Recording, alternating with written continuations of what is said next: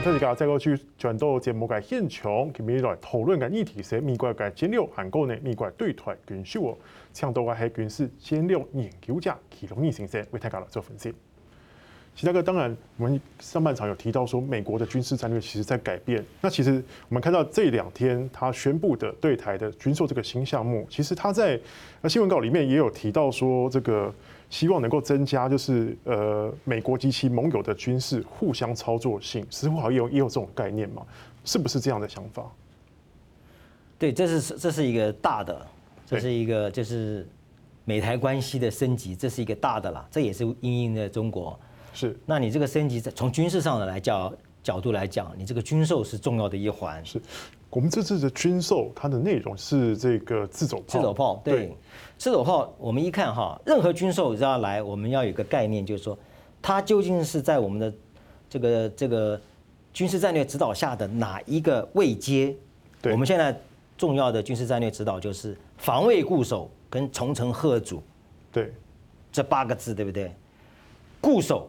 还有贺主，固守是把我们自己守好，贺主是你要对对方的，要有一些主动的一些反制嘛。对，我后来算了一下哈，我算了是川普任内对台湾有十次对比较主要的军售嘛。是，这是拜登的第一次。对对，大概是一百八十亿，大概大概将将近两百亿美元。我算了哈，贺主的部分是占百分之二十七，我们现在需要的是吓阻。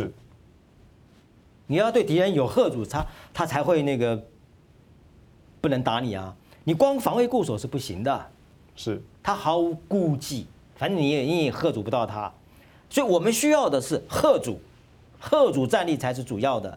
是。那在川普任内的时候，我我大概统计一下哈，从金额来算，它的百分比百分之二十七是贺阻，这个不包括 F 十六 V。是。如果把 F 十六 V 放进去的话。吓阻的战力是占百分之七十，是，所以川普在的时候卖给我们的军备啊，非常符合我们台湾的需要，因为我们需要是贺主。那你刚刚讲的拜登这个自走炮，对，我问你，自走炮一零九 A 六，哎，在什么地方用？当然在我们自己的本土上用，是，这属于防卫固守的部分，不是不重要，也重要。但是我们现在尤其需要的是贺主，是。那现在这个东西，你知道这种自走炮啊，这种火炮。对，火炮，我们当然就要知道它的它的任务啊，还有它的主要的战术啊。是，火炮炮兵不是独立的兵种，不是，它要跟步兵、战车、炮兵是合在一起的一个联合兵种。是，它不能自己发挥啊，它的作用就是发扬火力嘛。对，就压制对方发扬火力，来掩护自己的步兵跟战车接敌，这是它的主要的战术，对不对？那我请问，你买来这些东西放到台湾？你要想清楚，你的战场在哪里？是你要打谁？老共的什么东西？是是老共的什么东西？你要想清楚。然后这个是四十门嘛，对不对？你要怎么分配？你一定要分配在火力发扬、发扬火力最集中的地方，对对方啊有致命一击的，对他的地面的部队有致命一击的，这个要好好想想。你事实绝对不会放在一起的。对。怎么来做最合理的分配？而且这个东西我还要问，跟我们现在的联兵旅有什么关系？你买来以后怎么配置？你要配给谁？我们现在都已经是联兵旅了吧？对，你这个要配给谁？你都要把它想清楚。是，这个很重要，对不对？因为它是属于防卫固守的部分，我不，我不能说它，它那个不重要。它也是美国把这些东西卖给台湾，它有它的战略上的考考量吗？这个不，这个这种战略上的考量不是从个别的这个军售的项目本身来看，而是要看整个军购。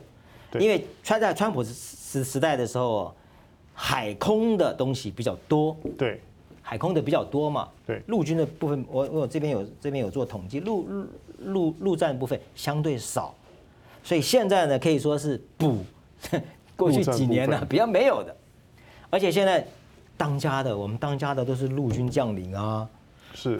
现在当家的都是陆军将领，但是不，这个案子是之前就有了。对，我我这个预算其实已经通过了，跟海上卫士一起的嘛。对，这是已经通过的了，这是通过的，所以所以那个时候就已经觉得，这我们海空兵力虽然要增加，但是我们防卫固守，哎，防卫固守我们也要展现一下我们防卫固守的这种决心啊。是，就就是说，你把我们海空兵力，如果说我们海空兵力被大大部分被被压制，你总要登陆吧？最后是登陆，登陆，我我我地面部队要有一定的威力跟火力啊。是，那我怎么表现？我就买这个东西来做表现嘛。是，所以也就是说，这个也有其必要，只是说你要怎么来做合理的配置，因为你不多嘛，你只有四十辆嘛，是四十门，四十门你要防卫整个台湾，跟联兵旅够了，哎，跟联兵旅你要怎么来配合？这个很重要。现在最重要的就是说，第一个你要买得到，对对不对？买得到才刚刚开始，就我们的问题才刚刚开始，你买到了对不对？我请问你，你要怎么用？哎，我们可以是把之前旧装备太旧换新啊。哎，这个是装备本身的提升，但是我说这个装备要你要怎么使用，这个很重要。是，就特别是跟联兵旅之间，你要怎你要你要怎么放？你是集中使用呢，还是怎么？像我们的直升机，我们的陆航部队，对不对？我们陆航部队是虽然配在各战区，我们有五个战区嘛，一旦作战的时候，它是集中使用的。由陆军陆总部集中使用的，是因为这是种重要的战略打击嘛？部队，那你这个四十门自走炮是配给战区用的，还是由陆总部统一？